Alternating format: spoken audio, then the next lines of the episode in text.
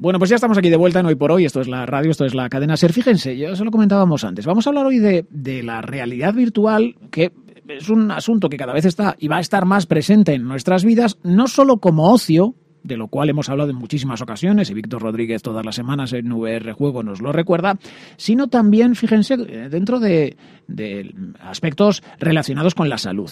Y un centro de terapias de Fuenlabrada, un centro de terapia y de salud mental de Fuenlabrada, está utilizando la realidad virtual para luchar contra las fobias, contra esos miedos que podemos tener, pues no sé, a volar, a las alturas, a hablar en público, a lo que sea. Se han venido por aquí María Alberca y Alejandro Alberca, que son los psicólogos de este Centro de Terapias y Salud Mental de Fuenlabrada. Hola María, hola Alejandro, ¿qué tal? Buenos días. Hola, ¿qué tal? Buenos días. hola, buenos días. Gracias por acompañarnos. Eh, ¿De verdad se puede, a través de, de esas gafas que tenéis ahí encima de la mesa, se puede quitar o perder el miedo a volar, por ejemplo? ¿Sí?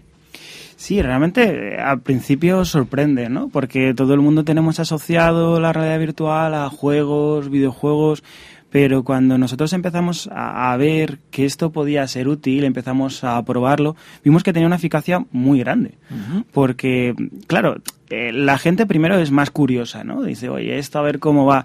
Y además realmente los entornos son muy realistas. Eh, siempre pensamos que va a ser como un videojuego y que no va a tener la misma eficacia, pero yo creo que uno de los comentarios más repetidos con pacientes cuando lo aplicamos es, uy, va, esto es muy real.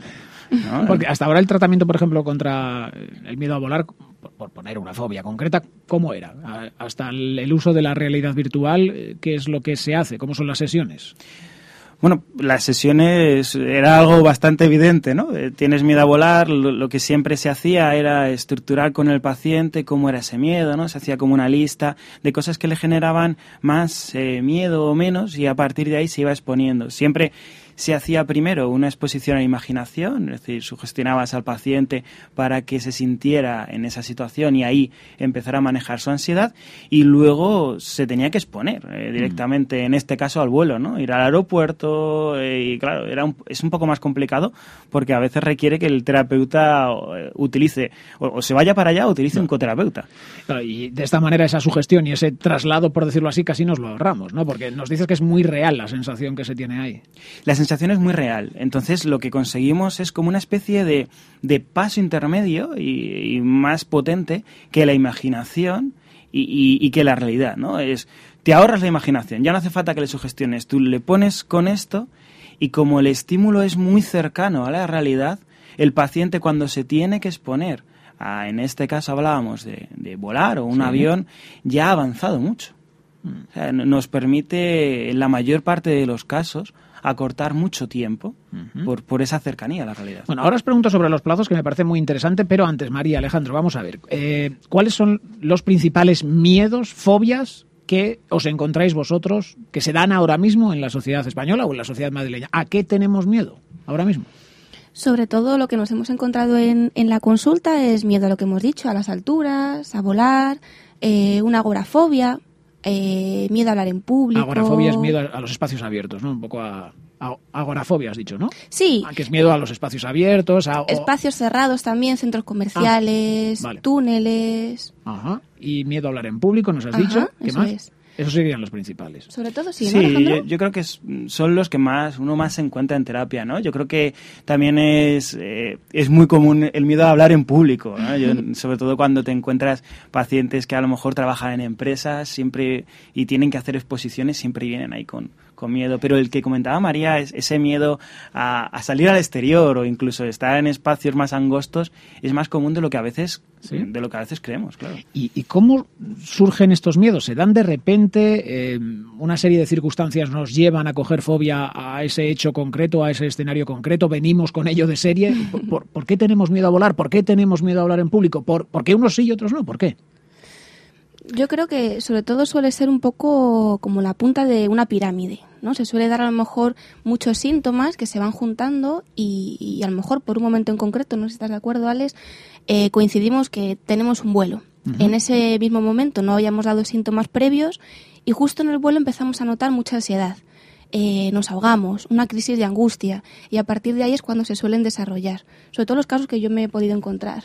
Sí, eh, además de casos como el que está comentando María, también hay un puede haber un proceso de aprendizaje previo. Es decir, es bastante común, ¿no? El, el- una madre que tiene miedo al perro, a los perros, y luego de repente los niños también desarrollan miedo al perro, ¿no? es como una especie de, oye, pues si mamá tiene miedo a esto, debe ser algo muy, muy difícil y algo a temer.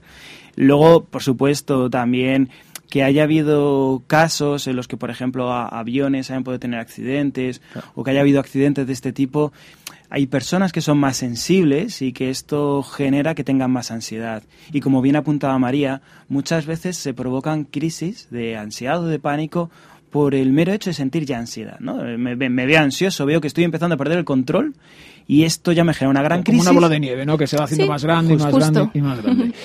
Eh, yo no tengo miedo a volar. Puedo tener en un futuro miedo a volar. Me puede surgir una ansiedad a, a volar, aunque yo no lo tengo ahora mismo. ¿O es raro? Pues lo siento, pero igual sí.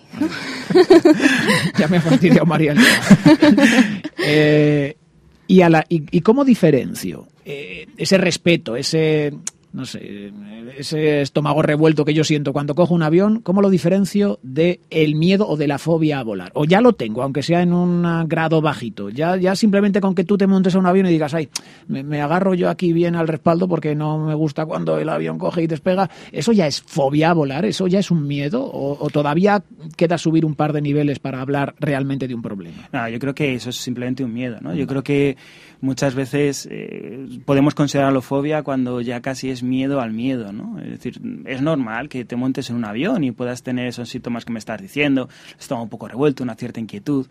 Pero yo creo que la clave o la diferencia con una persona que manifiesta una fobia es que tú a esos síntomas no le das una- ninguna importancia y dices, bueno, es normal.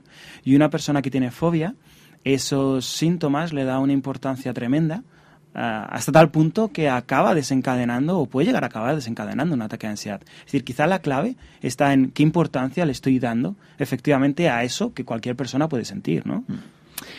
Eh, os decía que os iba a preguntar sobre los plazos. Eh, bueno, todas las fobias, se- se- no sé si se curan, es el término utilizar curar, o, se elimina. ¿Podemos perder todos los miedos que tenemos? ¿Todos? Mm. Hombre, yo creo que... Hacen así un poco los habría- dos con la cabeza, Bueno, a ver, creo que es, es importante y... Porque parece, seguro- per- perdona, parece que es un aspecto psicológico, ¿no? Más que físico, eh, el- los que tienen que ver con los miedos. No, no hay ningún componente físico que... No, en principio eh, lo podemos podemos entender que puede tener más componente psicológico, aunque bueno, hay alguna variable orgánica que puede influir, ¿no? Eh, a ver, creo que es muy importante entender que hay diferencias individuales. Es decir, hay personas que pueden ser más sensibles o más vulnerables y personas que no. Hay personas que simplemente han desarrollado una fobia por un hecho puntual que le ha desencadenado todo ese miedo y, y personas que lo llevan arrastrando. Hombre, eh, nosotros trabajamos como psicólogos y consideramos que, que, por supuesto, todos los miedos se pueden superar, eh, porque la persona eh, acaba haciéndose fuerte ante momentos o, o aspectos más vulnerables de uno mismo. Y Eh, hablar de plazos, decir, ¿en cuánto tiempo curamos esto? ¿Es posible? Depende Mm, un poco de cada paciente, también sobre todo el, el trabajo que quiera hacer el paciente. Porque podemos decir 6, 8, 10 sesiones, pero si el paciente no se implica en la Hombre, terapia... yo, yo también entiendo una cosa, que supongo que vosotros lo veis en el día a día, obviamente. Eh, es que la manera de curar esto es enfrentándole a lo que más teme esa persona, que es como, Efectivamente. tócate los pies, ¿no? O sea, es, es peor el remedio que la enfermedad, casi prácticamente en este, en este caso, ¿no? Porque, venga, me voy a curar el miedo a las alturas, o el miedo a, a lo que decíamos, a los espacios cerrados, o, a, o a- o la agorafobia. Eh, pero es que lo voy a hacer eh, enfrentándome a eso. Es que vaya, vaya tragos tienen que pasar. ¿no? Claro, pero por eso la, la labor del psicólogo, del psicoterapeuta, es muy importante, porque o sea, el psicólogo al final lo que hace es ayudarle al paciente a que se enfrente a sus miedos, pero de una manera estructurada. Y también dándole habilidades para que se pueda enfrentar. Es decir, no es solo, bueno, tienes miedo a los perros, pues te voy a meter en una habitación llena de perros y, y te vas a curar sí o sí, ¿no? No, hombre, es un trabajo un poco más complejo. Pero sí, si lo queremos reducir mucho, al final para poder superar un miedo, la manera es enfrentarte a él. Pero bueno, nosotros intentamos que no sea un trauma, por, su- por supuesto. Bueno, ¿no? ya hemos dicho que este Centro de Terapias y Salud Mental de Fuenlabrada está utilizando. ¿Desde hace cuánto lo utilizáis, la, la realidad virtual? Pues eh, llevamos utilizándolo aproximadamente un año. Llevan un año utilizando unas gafas de realidad virtual. Bueno, unas gafas es un equipo de realidad virtual para sumergir a esa persona que tiene miedo pues, a volar, a las alturas, a, a- no sé qué más programas tenéis, por decirlo así, para... para No, yo- atacar. uno de los que de los que he utilizado mucho últimamente ha sido precisamente uno de los que hablábamos antes, ¿no? El tema de, de miedo a hablar en público. Eh, ¿Cómo es, por ejemplo? A ver, yo me pongo las gafas, me pongo los auriculares y, y- y ¿qué veo? ¿Qué Bueno, siento? Ahí, ahí, eh, bueno, lo que sientes es que de repente un montón de gente te está mirando, ¿no? Eh, porque hay, hay dos escenarios para poder, eh, en, en el escenario este de miedo a hablar en público, eh, uno es como si estuvieras dando una conferencia y otro es como en una reunión de trabajo, ¿no? Entonces, bueno, la ventaja es que nosotros como terapeutas, cuando estamos manejando el programa, podemos definir cuántas personas va a haber en esa reunión o en esa conferencia, si esas personas van a hacer preguntas, si ese público va a ser fácil o difícil, eh, y incluso podemos cambiar el atuendo de las personas, que parece una tontería, pero no es lo mismo enfrentarte a una sala con una audiencia que viste de una manera informal, Sí, sí. ¿no? que con una audiencia que viste en traje, ¿no? Igual que no es lo mismo que te hagan preguntas sencillas que que te hagan preguntas difíciles, que te aplaudan o que te abucheen. Todo Mm. esto son variables que, que nosotros controlamos. Y lo monitorizáis todo eh, para ver cómo reacciona el paciente a, a los estímulos que está Sí, recibiendo. por supuesto, esto es una parte fundamental. Nosotros, eh, bueno, a través de unos pequeños sensores, nada, que se conectan en el dedo, eh, podemos ver cómo la persona se va activando, es decir, cómo a través de la electroconductancia de la piel podemos medir qué grado de ansiedad tiene. Entonces esto nos sirve, por un lado, para ver eh, si la persona de una manera objetiva se está poniendo muy nerviosa y luego cuando aplicamos técnica de relajación, que es otra de las ramas que se puede hacer con esto, enseñar a la persona cuál ha sido más eficaz en su caso y cómo de eficaz ha sido. Porque claro, no es lo mismo decir, oye, yo creo que te has relajado, que decir, no, mira, te has relajado y mira cómo ha bajado. ¿no? Eh, os preguntaba antes por el tipo de, no sé si es correcto decir, programas o escenarios eh, o miedos que, que se afrontan a través de, de estas gafas. Hemos dicho volar, hablar en público, ¿cuál más? Eh, el de volar entiendo que será simplemente despegar un avión, ¿no? No, no, fíjate, eh, no es solo despegar un avión, porque cuando, cuando tú tienes miedo a volar, empiezas a experimentar miedo a volar cuando estás en casa preparando la maleta. Entonces, eh, toda la parte de miedo a volar se compone de varios subescenarios, ¿no? Uno es estando en casa preparando la maleta, otro es estando en el taxi yendo al aeropuerto, otro es en la puerta de embarque y ya el último sería ya en el avión.